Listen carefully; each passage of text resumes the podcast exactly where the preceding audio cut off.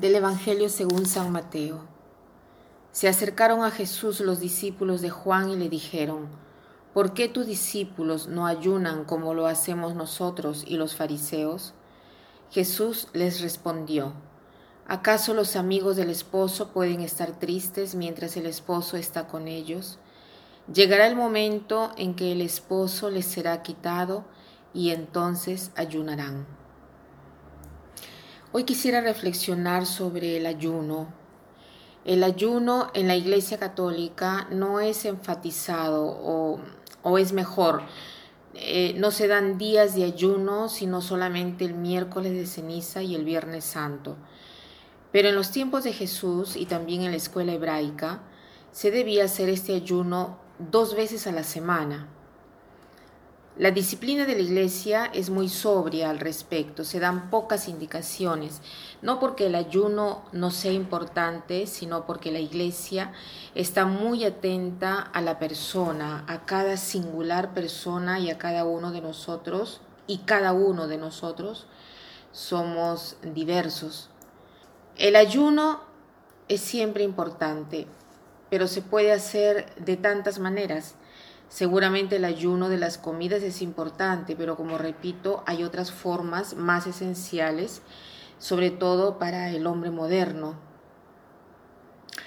El ayuno seguramente, eh, el ayuno de los pecados, pero también de las cosas lícitas que generalmente tienden a sobrecargarnos y a hacer que nuestra mente esté siempre distraída y atenta a todo este mundo que nos circunda.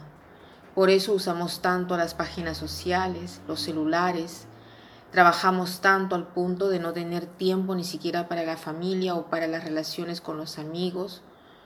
O un ayuno del materialismo, hay demasiado consumismo, consumimos demasiada energía, consumimos demasiado, sobre todo nosotros los occidentales. Jesús seguramente no está contra el ayuno. Él mismo, antes de iniciar su misión, ha ayunado 40 días. Este es el motivo por el cual la iglesia establece la cuaresma, porque a imitación de Jesús, la iglesia quiere vivir este tiempo de preparación a la misión y preparación a la resurrección de Jesús. El ayuno tiene un valor principal por el cual se necesita ayunar.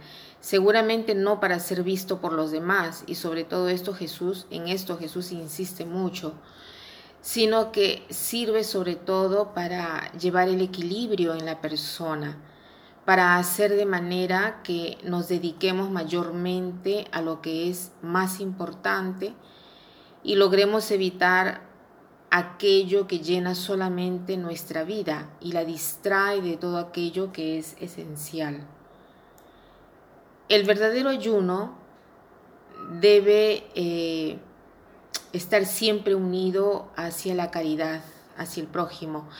Si no está unido a la caridad hacia el prójimo, no puede agradar a Dios. Por lo tanto, el ayuno, unido a la caridad, va hacia la búsqueda de la justicia y no puede jamás estar separado de la limosna y de la oración. En ese sentido, la primera lectura de hoy eh, trata del libro del profeta Isaías, la primera lectura de la liturgia de hoy día de la misa, que dice así, porque ustedes el mismo día en que ayunan, se ocupan de negocios y maltratan a su servidumbre. Ayunan para entregarse a pleitos y querellas y para golpear perversamente con el puño. No ayunen como en esos días, si quieren hacer oír su voz en las alturas. ¿Es este acaso el ayuno que yo amo? El día en que el hombre se aflige a sí mismo, debe doblar la cabeza como un junco tenderse sobre el silicio y la ceniza. ¿A eso lo llamas ayuno y día aceptable al Señor? Este es el ayuno que yo amo, soltar las cadenas injustas, desatar los lazos del yugo, dejar en libertad a los oprimidos y romper todos los yugos.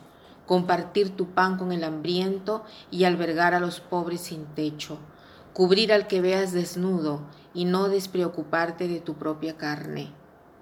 Entonces despuntará tu luz como la aurora y tu llaga no tardará en cicatrizar.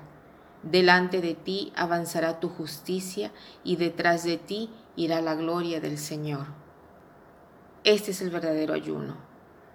Antes eh, del concilio Vaticano II, los días de ayuno eran más, pero el Papa Pablo VI ha reformado la nueva práctica del ayuno, limitándola al miércoles de ceniza y al viernes santo. Y actualmente la Conferencia Episcopal Italiana, porque ustedes saben que cada estado da sus leyes, y en Italia eh, la Conferencia de Obispos ha decretado eh, em, estas normas que regulan el ayuno, o sea, que la ley del ayuno obliga a comer una sola vez, pero no prohíbe de comer algo en la mañana y en la noche.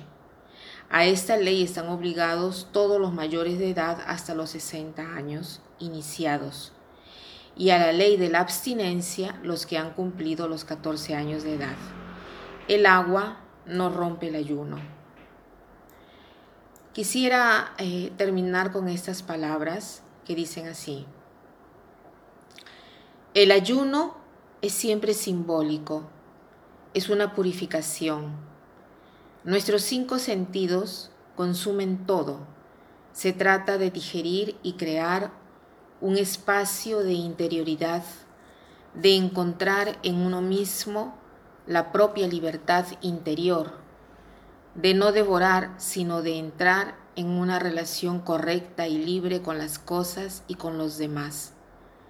Cada uno decida conscientemente de qué cosas se debe abstener, las cosas que lo hacen esclavo y con las cuales hacen esclavo a los demás.